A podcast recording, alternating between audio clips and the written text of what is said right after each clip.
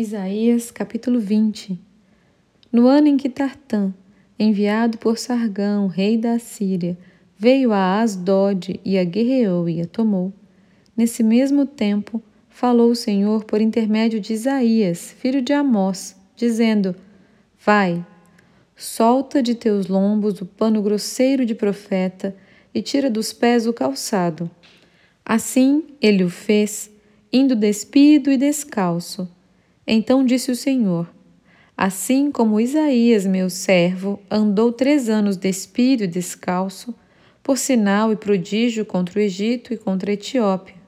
assim o rei da Assíria levará os presos do Egito e os exilados da Etiópia, tanto moços como velhos, despidos e descalços e com as nádegas descobertas para a vergonha do Egito então se assombrarão os israelitas e se envergonharão por causa dos etíopes, sua esperança, e dos egípcios, sua glória. Os moradores desta região dirão naquele dia: Vede, foi isto que aconteceu àqueles em quem esperávamos e a quem fugimos por socorro para livrar-nos do rei da Síria. Como, pois, escaparemos nós?